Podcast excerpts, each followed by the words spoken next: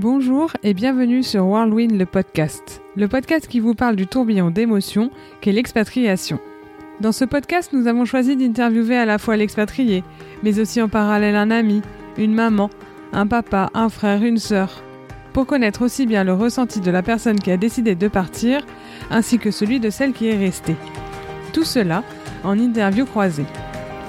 Aujourd'hui, vous allez partir à la rencontre de Laura et de sa maman Véronique. Laura, que vous connaissez sans doute sous le pseudo Low from Paris sur Insta, est une jeune femme pétillante, même preneur slasheuse et pleine de ressources.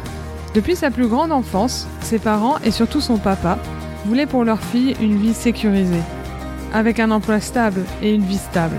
L'expatriation n'était donc pas écrite dans son ADN, mais c'était sans compter sur la rencontre avec sa meilleure amie, qui lui a, entre autres, donné l'envie d'explorer d'autres contrées. Après un passage assez express en Floride de quelques mois, Laura a donc décidé de partir pour Hong Kong. Là-bas, elle a vécu une première année magique, avant de subir plus durement la seconde. Comment faire quand une expatriation est difficile à vivre? Laura, elle, s'est énormément appuyée sur sa maman, peut-être parfois un peu trop, en tout cas d'après elle. Mais Véronique, qu'en a-t-elle pensé? Comment l'a-t-elle vécu? Pour le savoir, je vous laisse découvrir leur témoignage. C'est parti, place au deuxième épisode de cette saison 2. Bonjour Laura, bonjour Véronique, comment allez-vous? Bonjour, je vais très bien, merci beaucoup et toi? Bonjour, très bien. Commençons par les présentations. Je m'appelle Laura. Euh, L'exercice de la présentation, c'est un exercice qui est toujours un peu dur sur, pour moi parce que je fais pas mal de choses. J'ai du mal à me définir, mais je vais essayer de me, me, présenter de la façon la plus simple possible. Je m'appelle donc euh, Véronique Poliken et je vis donc à Antony, dans les Hauts-de-Seine, à côté de Paris. J'étais, puisque je viens juste de, commencer ma retraite, là, j'étais euh, professeur des écoles. Et ma famille, ben, j'ai j'ai deux belles filles et deux enfants. Donc avec mon mari, en tout, euh, ça nous fait quatre enfants. Donc je m'appelle Laura, j'ai 32 ans. Je vis à Dubaï depuis un an et demi. Je suis femme euh, d'Arthur. Je suis à mon compte en tant que freelance sur des activités de création de contenu écrit et audio depuis mon arrivée à Dubaï, donc depuis aussi un an et demi. Et je suis euh, la maman d'une petite Victoire qui vient d'avoir deux ans. Voilà, tout simplement. D'après les deux femmes, est-ce que Laura a-t-elle toujours voulu vivre à l'étranger? Alors euh, bizarrement non. Euh, J'étais une enfant qui était assez stressée. Euh, je, mes parents ont parté en vacances, mais euh, il n'y avait pas du tout eu d'expatriation dans la famille. Avant moi, moi j'ai deux grandes sœurs euh, de 6 et 10 ans de plus que moi. Elles ne s'étaient jamais expatriées, c'était pas du tout dans leur euh, dans leur ADN, dans leurs envies. Mes parents étaient assez aussi je pense un peu flippé de l'expatriation. Euh, mon père, il était très dans la dans la sécurité. Il voulait vraiment, comme euh, du coup on est une famille de quatre enfants, il voulait vraiment assurer notre avenir. Il avait peur, je pense, de prendre des risques en partant à l'étranger. Donc euh, j'ai pas du tout grandi en fait dans un environnement international. Pas toujours. Je pense qu'elle a commencé à vraiment avoir envie de partir quand elle était en études supérieures, c'est-à-dire vers quand elle avait 19, 20 ans où là, elle commençait à avoir des copines qui partaient en Australie. C'était très à la mode de partir en Australie à cette époque-là. Et donc là, ça, elle a commencé à avoir, euh, avoir envie de partir, oui. Mais pas toujours, quoi. Je pense pas. Pas quand elle était plus jeune, non, je pense pas. Mais par contre, j'ai rencontré ma meilleure amie euh, actuelle quand j'avais euh, 17 ans. Et elle, elle était passionnée par euh, par l'étranger. Elle parlait trois langues à ce moment-là. Elle parlait l'anglais et l'espagnol parce qu'elle avait énormément voyagé petite et elle est partie en Australie en fait quand on avait 20 ans et moi quand elle est partie en Australie je me suis dit mais mon dieu mais où tu vas? Enfin c'était c'était inconcevable dans mon esprit et en fait, finalement, je pense que c'est avec elle que j'ai pris complètement le virus parce que bon, j'ai pas pu aller la voir euh, en Australie, mais à partir de ce moment-là, en fait, elle est revenue. Elle a vécu à Londres longtemps, elle a vécu au Mexique, et donc euh, j'ai pu aller la voir. Et en fait, j'ai, du coup, j'ai un peu, euh, bah, mes peurs se sont levées par rapport à, à l'expat, et j'ai compris qu'en fait, c'était aussi un, un moyen pour moi de, de m'épanouir et de me connaître et de me dépasser en fait. Donc euh, j'en avais pas rêvé, mais une fois que j'y ai goûté, ça a été très très dur euh, de m'enlever l'expat de mon esprit, clairement. Laura n'est donc pas partie pour l'Australie. Cependant, elle s'est envolée vers les États-Unis, en Floride plus exactement, où elle aura découvert la liberté. Après ce passage au pays des flamants roses et des alligators, elle a décidé de s'évader vers une contrée encore plus lointaine, Hong Kong. Mais qu'est-ce qui l'a poussée à s'expatrier là-bas? Eh ben, écoute, euh, quand je suis rentrée de Floride, je ne pensais qu'à repartir. C'était c'était simple.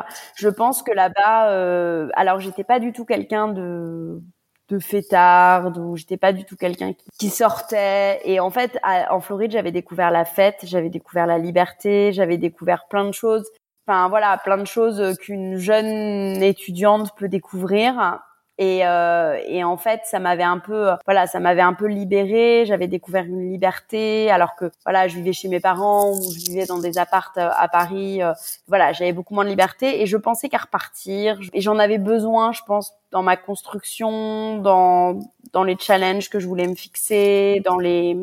J'avais besoin de sortir de ma zone de confort, en fait, tout simplement. Alors, bah, je pense justement que comme elle était partie donc euh, l'année d'avant, euh, six mois en Floride pendant son année de césure, euh, parce qu'elle était en école de commerce, donc et bah là après elle a eu son diplôme et elle avait vraiment en fait depuis qu'elle était revenue de Floride, elle avait vraiment envie de repartir et je pense que c'était l'occasion en fait. Elle a cherché, elle a cherché à l'étranger. Au lieu de chercher en France, elle a cherché un travail à l'étranger.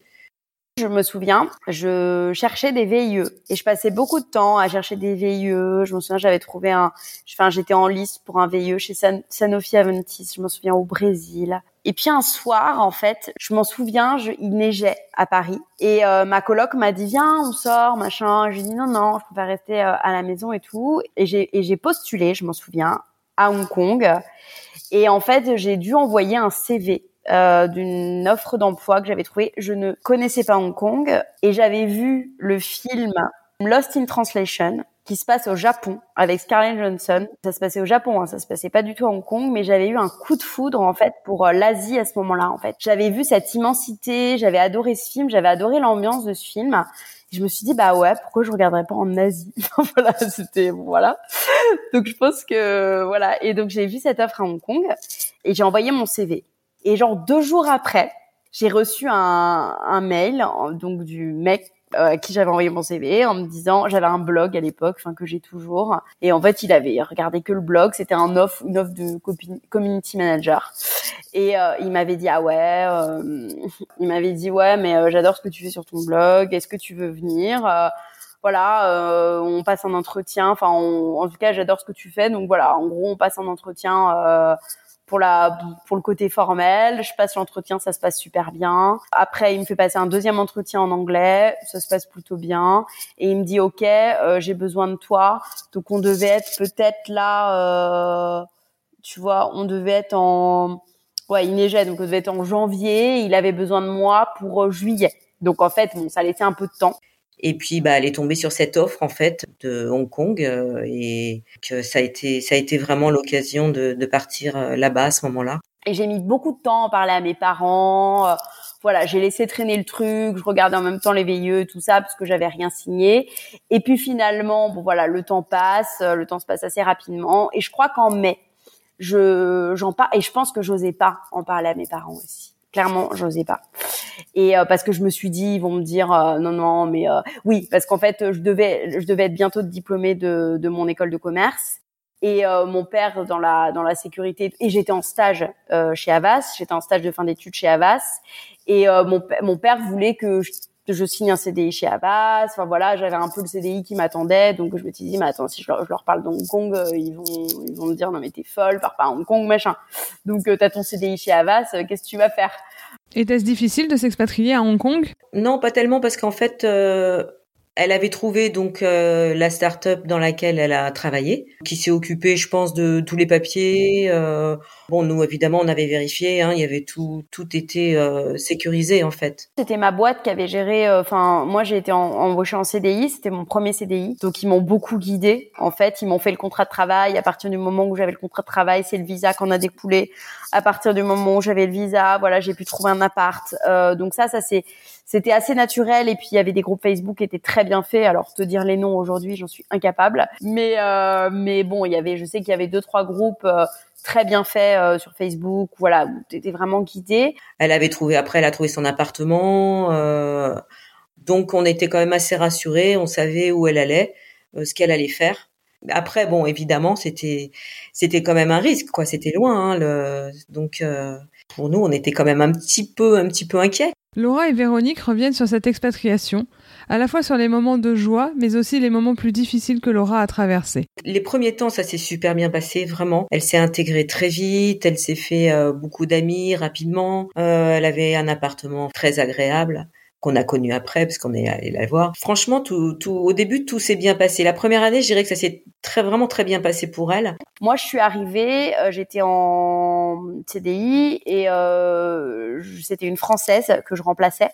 Donc cette française m'a extrêmement bien intégrée. Enfin, elle partait euh, une semaine après, hein, mais euh, tu vois, le soir même, elle m'a invité, enfin peut-être pas le soir même, mais genre si, euh, enfin non, le week-end suivant mon intégration dans l'équipe, il y avait des Français, il y avait des Hongkongais, il y avait des Chinois. C'était, une toute petite start-up, mais avec une super ambiance, qui a fait faillite au bout de six mois. Donc j'ai cru devoir rentrer au bout de six mois, mais finalement je suis restée. Et en fait, elle m'a invité à une jonque. Alors ça se fait beaucoup en fait à, à Hong Kong. Une jonque, c'est un bateau que qu'on peut louer en fait en groupe et en fait on fait la fête, on mange sur le bateau et en fait pour son départ, elle avait loué donc une jonque. Donc elle m'avait présenté tous ses amis à ce moment-là. Donc c'était le week-end sur mon intégration. Et à ce moment-là, en fait, j'ai découvert euh, celui qui allait être euh, pas mon mec, mais la personne avec qui j'allais passer deux ans à Hong Kong. Donc et mes amis, enfin et beaucoup de gens. Et du coup, à ce moment-là, bah, j'ai eu la chance d'être rapidement intégrée et le travail, ça se passait super bien. J'ai adoré. Et euh, la deuxième année, ça a été plus compliqué. C'était, elle a changé de travail. Euh,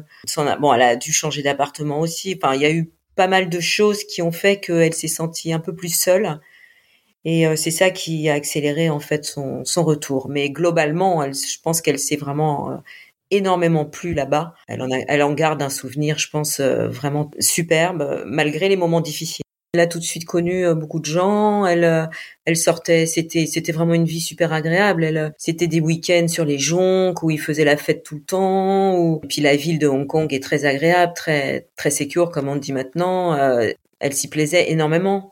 Après, là où ça a été plus compliqué, c'est quand bon, elle a perdu son travail parce que la start-up qu'il avait employée a fait faillite. Après, j'ai changé de boîte parce qu'au bout de six mois, ma boîte a fait faillite. Et là, je suis allée dans une boîte beaucoup plus locale donc euh, où là j'ai un poste de social media manager et je gérais euh, des Philippins euh, et des Hongkongais.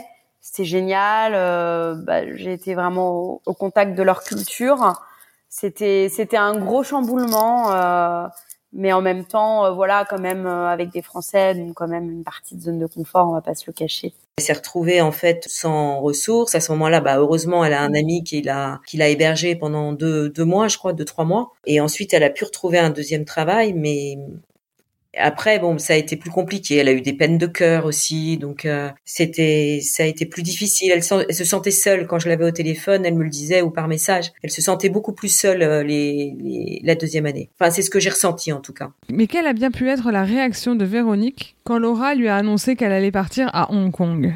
De l'appréhension évidemment, parce que bon, Laura, c'est quand même, euh, elle a un côté très fort à vouloir partir comme ça aussi, mais en même temps, euh, c'était euh, quand même une, euh, une jeune adulte assez angoissée sur pas mal de choses. Donc je me, je me disais, partir aussi loin, si jamais elle a... Enfin, ça, ça me faisait peur, quoi. Donc, je me, d'ailleurs, je, lui avais dit, j'avais dit, mais tu te vois là-bas, aussi loin, si jamais tu te sens pas bien ou quoi que ce soit. Et du coup, j'en parle à ma mère, je m'en souviens. Et je lui dis, maman, tiens, euh, j'ai peut-être euh, une offre d'emploi à Hong Kong euh, pour juillet. Et bien, elle m'avait dit, mais tout de suite, elle, m'avait dit, mais t'es folle, Laura, mais qu'est-ce que tu vas regarder à Hong Kong? C'est super loin, tu connais pas, t'es jamais allée en Asie, machin. Voilà, elle ferme complètement la conversation. Mais en fait, c'était vraiment sa volonté. Je pense qu'elle avait vraiment envie de partir loin, justement pour se prouver qu'elle en était capable et d'être loin de nous pour euh, pour euh, bah pour se réaliser, je crois. Et d'ailleurs, c'est c'est ce qu'elle a fait. Donc ça ça nous a forcément un peu inquiétés, mais mais en même temps, c'était sa volonté, donc je lui je lui faisais confiance. La relation entre Laura et sa maman est très fusionnelle. Laura sait qu'elle peut beaucoup compter sur sa maman et Véronique sera toujours une oreille attentive pour sa fille. Mais ce départ a particulièrement affecté Véronique. Le papa de Laura a eu, semble-t-il, un rôle important dans l'acceptation du départ de Laura à Hong Kong. Je vais voir mon père et je lui dis papa, j'ai peut-être une offre d'emploi à Hong Kong. Et euh, contre toute attente, mon père, lui, euh, alors que je pensais qu'il allait me dire euh, t'es folle et tout ça. Et là, il me dit ah bon et tout. Comment ça Je pense que voilà, il avait fait son chemin de son côté. Il s'était dit bon bah voilà, c'est peut-être bien aussi qu'elle parte et tout ça. Bah en fait, euh, moi je m'attendais à ce que mon mari, euh, pareil, quoi, ait la même réaction que la mienne, c'est-à-dire euh, dise oh, mais non, mais c'est beaucoup trop loin, etc. Et en fait non, pas du tout. Lui, il, lui a fait confiance. Il, il trouvait ça que c'était une super expérience en fait pour elle, pour son CV aussi, et puis pour pour elle-même. Et en fait, du coup, c'est mon père qui m'a soutenu dans, dans tout ça, parce qu'à partir du moment où je lui en ai parlé, il m'a, il a analysé avec moi, il a négocié avec moi euh, le contrat. Et, euh, et à un moment, je lui ai dit, mais papa, c'est drôle, j'allais, je pensais pas du tout que tu allais être ok. Et, et il m'a dit oui, mais bon, au pire, tu reviens. Je pense que ça peut quand même être une belle expérience sur le CV. Euh, voilà, il était plutôt, il était beaucoup beaucoup plus serein que ma mère. Et euh, et puis de toute façon, on s'était dit euh, pour pour justement tous un peu nous rassurer, on s'était dit que si au bout de quelques mois euh, elle voyait que ça n'allait pas, eh ben elle rentrerait tout simplement. C'était pas non plus euh, définitif, hein, donc. Euh, et puis en fait, ça s'est très très bien passé très vite et, on a été rassurés. Et d'ailleurs, ma mère, je pense qu'elle est, je pense qu'en franchement, et tu le découvriras en faisant l'interview, et c'est ça qui est assez bien dans, le concept du podcast, c'est que je pense qu'elle était clairement désemparée en fait, vraiment. Elle était franchement, euh, moi, je, et pourquoi je te dis ça, c'est parce qu'en fait, euh, donc mon père m'a soutenu jusqu'au bout. Je crois que ma mère jusqu'au bout, elle comprenait pas trop ce qui se passait. Et en fait, je me souviens que je comprenais tellement pas ce qui se passait que quand on est arrivé à l'aéroport, j'ai cru que ma mère avait Alzheimer. J'ai cru qu'en fait, euh, pendant tout le trajet d'avion de Paris à Hong Kong, je ne pensais qu'au moment où j'allais atterrir et j'allais dire à mon père, papa, je pense que maman, il faut que tu l'emmènes chez le médecin. Elle a, elle a un problème. Enfin, tu vois, parce qu'en fait, elle était toute la semaine avant que je parte, elle était dans un état second en fait. Je lui parlais, elle répondait pas.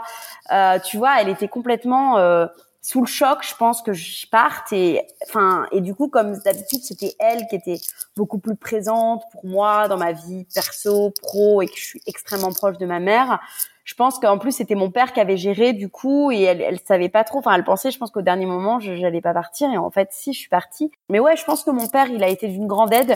Franchement, tu lui demanderas, je sais pas, parce que ma mère, c'est pas quelqu'un qui se livre beaucoup.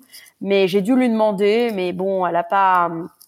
Mais je pense que oui, euh, mon père a dû jouer un grand rôle, ouais, clairement. Et même mon petit frère, euh, mon petit frère qui vivait encore à la maison, qui a 50 moins que moi, il a dû aussi, le connaissant, la rassurer, je pense. Véronique, loin d'être une grande voyageuse, a eu l'occasion d'aller voir Laura. Un voyage qui l'a changé à jamais et qui a surtout changé son rapport avec les longs courriers. Alors, c'est pas qu'on n'aimait pas voyager, mais on n'avait pas voyagé aussi loin en fait. L'Asie, on connaissait pas du tout. Ouais, mes parents, bah, c'était à ce moment-là, à part la Guadeloupe, ils étaient jamais allés aussi loin. Euh, je pense que c'était inconcevable dans leur esprit de, de prendre l'avion aussi loin, mais grâce à, à cette expatriation, euh, ils ont découvert aussi l'étranger et ils sont tombés amoureux de l'étranger aussi. Ils ont compris. Loin, je veux dire, on était juste allé à New York qu'on avait adoré d'ailleurs. Mais l'Asie, non, on connaissait pas. Donc du coup, ça a été l'occasion. On est allé la voir la première année avec euh, avec son frère, avec mon fils, donc qui avait 20 ans, qui a fêté ses 20 ans là-bas. Mes parents sont venus euh, deux fois me voir et ils ont fait Bali en même temps. Ils ont fait Hong Kong, Bali. Après, ils ont fait Hong Kong, Vietnam. Ils ont et c'était la première fois qu'ils partaient aussi loin. Alors mon père a détesté Hong Kong, mais ma mère a adoré. mon père, il a pas du tout compris. Enfin, il sentait mal, il trouvait que ça puait dans la rue. Enfin, c'était. Après, moi, je vivais dans un quartier qui s'appelait Shongwan et qui était un quartier où il y avait euh, du poisson, enfin plein de vendeurs de poissons. Et donc euh, mon père, il a pas supporté cette odeur. Moi, je m'étais habituée. Et puis il comprenait pas. Enfin, il était. En fait, il y a des taxis partout, euh, des taxis euh, rouges qui, qui sont partout. Et en fait, pour se déplacer, on, on se déplace qu'en taxi parce que ça coûte rien. Et en fait, on les aile en pleine rue comme ça. On lève la main, ils s'arrêtent. Et mon père, il comprenait pas. Il avait peur que je me fasse écraser tout le temps. Enfin, il était hyper. Euh, enfin, il a pas du tout compris cette ville. Et il m'a, il m'a dit les deux fois, mais je sais pas comment ça tu fais pour vivre ici, quoi. C'était vraiment des chocs culturels pour eux que moi, ça me semblait très naturel, j'étais habituée.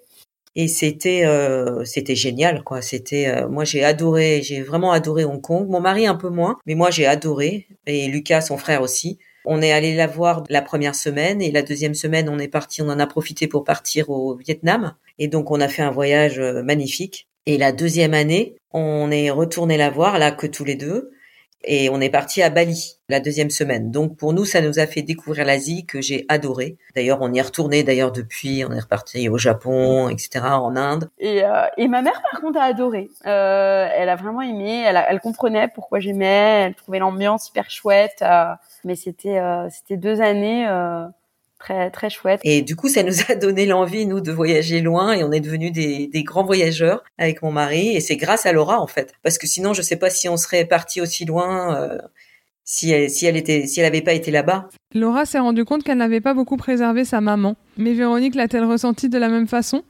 A-t-elle de l'amertume envers sa fille de lui avoir déversé ses états d'âme comme cela? Oui, bah de toute façon, euh, Laura, quand elle était plus jeune, elle nous, elle me, elle me préservait pas beaucoup en pas grand chose. Elle avait besoin beaucoup de s'extérioriser et du coup, bah c'était, c'était moi qui l'écoutais, mais c'est normal, c'était aussi un peu mon rôle. Hein. J'ai un défaut, mais je l'avoue complètement hein, dans notre relation, c'est que je, faut pas que je pleure.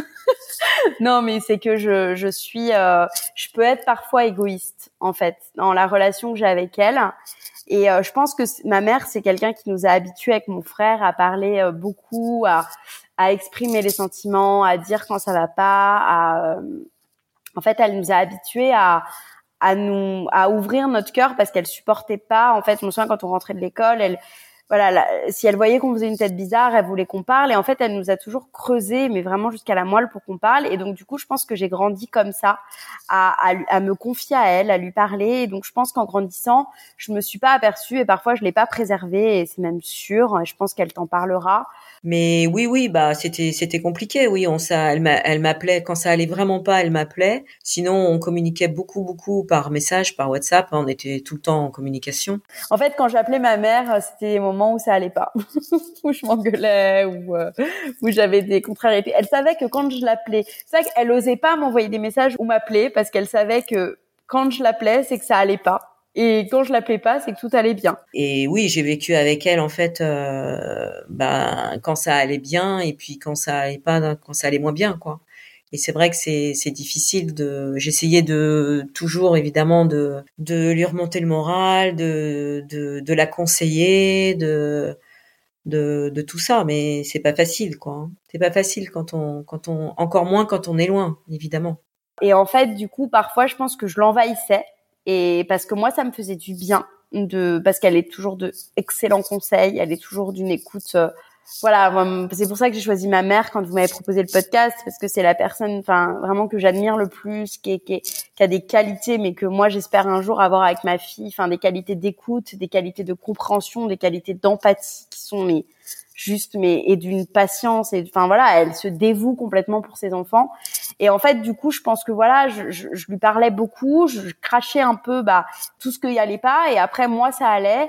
Et je pense que elle, en effet, derrière, c'était dur parce que bah elle pouvait rien faire, même si voilà, elle savait qu'elle m'avait soulagée. Et puis elle, elle se prenait aussi mon mal-être. Je pense que c'est jamais évident et je le verrai quand je le verrai beaucoup quand ma fille grandira que c'est pas évident. Je pense que quand ton enfant est mal et euh, et je pense que je l'ai pas assez préservé en fait, clairement, à ce moment-là. Et je pense que ça a été très dur pour elle, mais jamais elle ne m'en a parlé. Et la seule personne qui m'en a parlé, c'est mon père. Euh, et d'ailleurs, ça a fait des grosses engueulades après, euh, quand je rentrais en France, parce que je pense qu'il me disait que voilà, il me disait que parfois c'était pas facile pour ma mère et que moi je pensais qu'à moi, en gros, tu vois. Mais je, je voilà, je, je le reconnais et je m'en excuse beaucoup. De toute façon, j'avais l'habitude avec Laura à ce moment-là. C'est vrai qu'elle me préservait euh, beaucoup moins, mais bon, c'était son caractère. Hein, c'est c'est c'est comme ça. On était on était tout le temps par message en fait. On dès que ça n'allait pas, euh, elle m'envoyait, euh, elle me elle, me disait ce, qui allait pas. Elle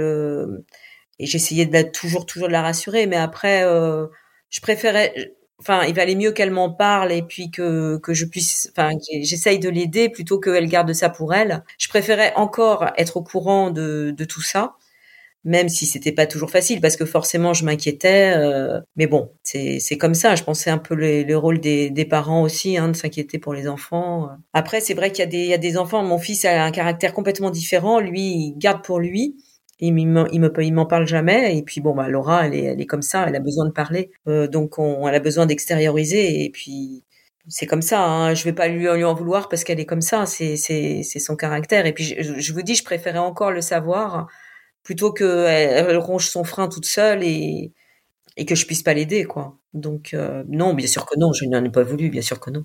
Mais ouais, mon père a toujours été là, bien sûr. Je pense pour la soutenir énormément parce que je pense qu'elle a dû beaucoup pleurer en backstage et euh, et pour euh, et pour me dire Laura t'abuses quoi.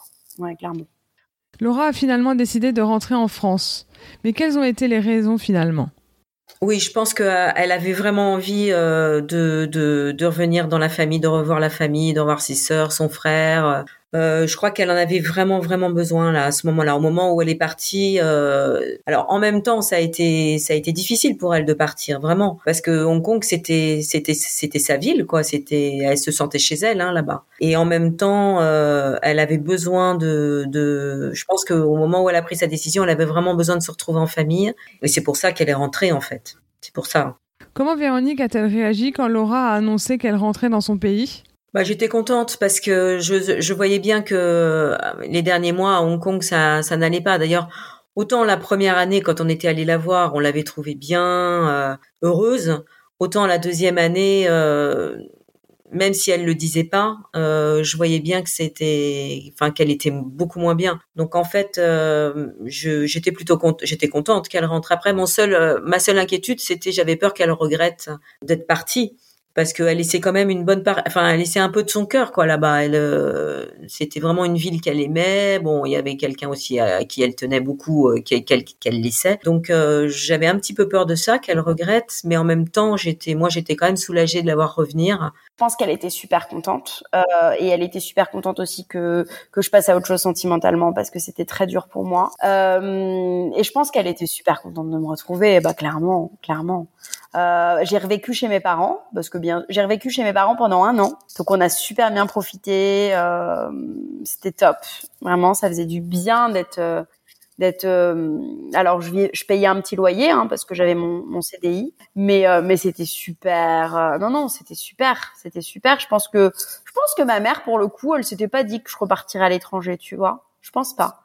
Enfin, j'en parlais, mais c'était quand même assez vague. Euh, enfin. Et en plus, elle est revenue dans des bonnes conditions parce que euh, elle avait trouvé un poste, un très bon poste ici à Paris. Donc, euh, elle arrivait, elle avait déjà le travail, elle logeait chez nous et elle était vraiment contente de revenir en France et de retrouver sa famille autour d'elle. Donc, j'étais, j'étais vraiment, j'étais soulagée, j'étais contente. Était-ce un choix difficile pour Laura de rentrer?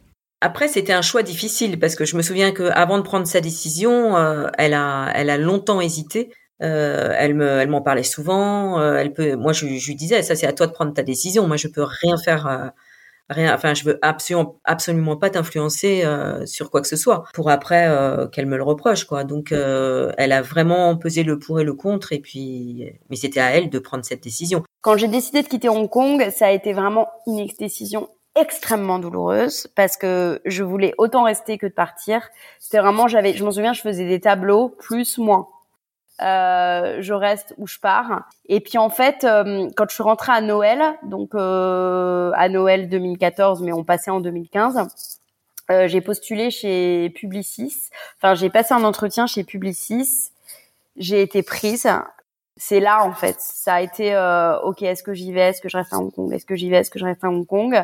J'ai passé euh, quatre mois à me, à me triturer l'esprit, puis finalement j'ai décidé de rentrer pour fuir un peu cette relation et puis pour parce que voilà j'avais besoin de, de rentrer. voilà, j'avais aussi besoin de rentrer, ma, de revoir ma famille. ma sœur venait d'accoucher de son premier enfant. Euh, j'avais loupé euh, les premiers mois. J'avais envie de profiter de mon petit neveu. Enfin voilà, c'était le moment de rentrer. Mais ça n'a pas été facile du tout. Hein. De toute façon, euh, quand elle est rentrée, il y avait, il y avait, elle était en même temps, je pense qu'elle était vraiment contente d'être revenue, mais en même temps, euh, c'était, c'était dur aussi parce que parce que elle avait vécu euh, des choses magnifiques là-bas, hein, et donc c'était tourner la page quoi. C'était aussi qu'elle avait besoin de retrouver sa famille, quoi, ses, frères et sœurs, euh, nous. Euh, d'ailleurs, c'est ce qu'elle me disait les premiers mois, euh, parce qu'elle a vécu un an à la maison. parce qu'elle elle avait pas du tout envie de chercher un appartement toute seule.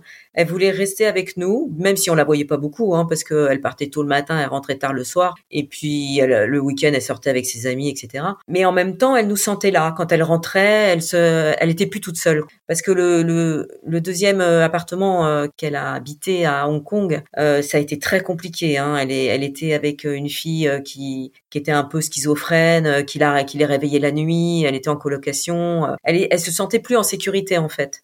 Enfin, dans l'appartement qu'une folle vie parisienne. Ça m'a fait énormément de bien de rentrer. Euh, j'ai, revu, enfin voilà, j'ai revu mes parents, euh, tout ce qui me semblait, parce que je vais dire, j'étais dans de très bonnes conditions à Hong Kong, hein, mais à la fin, je vivais dans une euh, dans une coloc où qui était quand même les appartements sont microscopiques à Hong Kong, hein, faut le savoir. Euh, je ouais, les loyers se coûtent très très cher. Et en fait je vivais en plus enfin vraiment j'avais des problèmes de, de, de gencives parce qu'en fait là-bas à un moment je m'étais lavé les dents avec l'eau courante mais on pouvait pas utiliser l'eau du robinet qui était polluée. Donc j'avais des gros problèmes de enfin c'est pas très glamour je suis désolée de gingivite.